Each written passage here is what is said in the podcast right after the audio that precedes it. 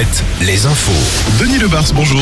Bonjour Olivier, bonjour à tous. On commence par ce drame. Hier soir à Lorient, une fillette de 4 ans est décédée en chutant du 12e étage d'un immeuble de la ville. Une enquête a été ouverte. Il s'agit vraisemblablement d'un accident. L'enfant aurait échappé à la vigilance de ses parents. Un nouveau rendez-vous annoncé pour les antibassines. Les collectifs annoncent une nouvelle mobilisation au départ de Sainte-Soline cet été. Cette fois, ce sera en août.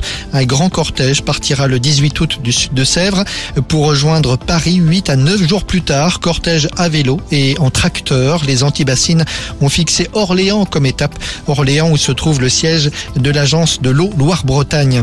À deux jours d'une nouvelle journée de mobilisation contre la réforme des retraites, deux décrets de loi ont été publiés au journal officiel aujourd'hui, en particulier celui qui porte sur l'âge légal de départ à la retraite, 64 ans.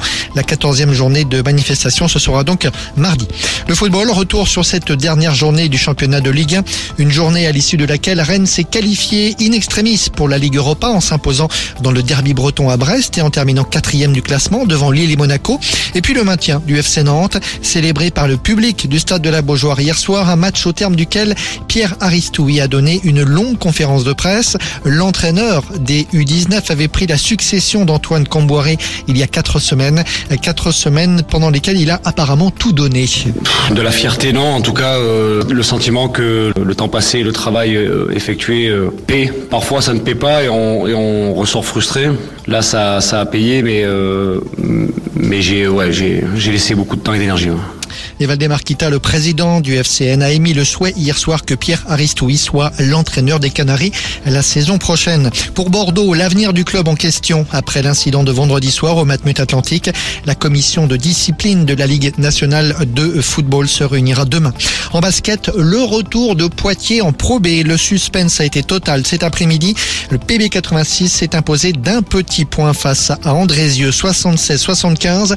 Cette victoire permet au club poitevin de retrouver la après deux saisons passées en national. La Formule 1 et la victoire du champion en titre Max Verstappen au Grand Prix d'Espagne cet après-midi. Les Français finissent dans les points. Esteban Ocon 8e et Pierre Gasly 10e. La seule deux chevaux en bois au monde était en vente en Touraine aujourd'hui. Une voiture construite avec passion par un ébéniste à la retraite entre 2011 et 2017. Un véhicule immatriculé, homologué, rappelons-le. Elle était en vente aux enchères aujourd'hui à Montbazon. L'estimation avait été fixée entre 150 000 et 200 000 euros. La deux chevaux a été vendue 210 000 euros pour être exposé probablement. C'est le fondateur du musée des arts forains de Paris qui s'est porté acquéreur.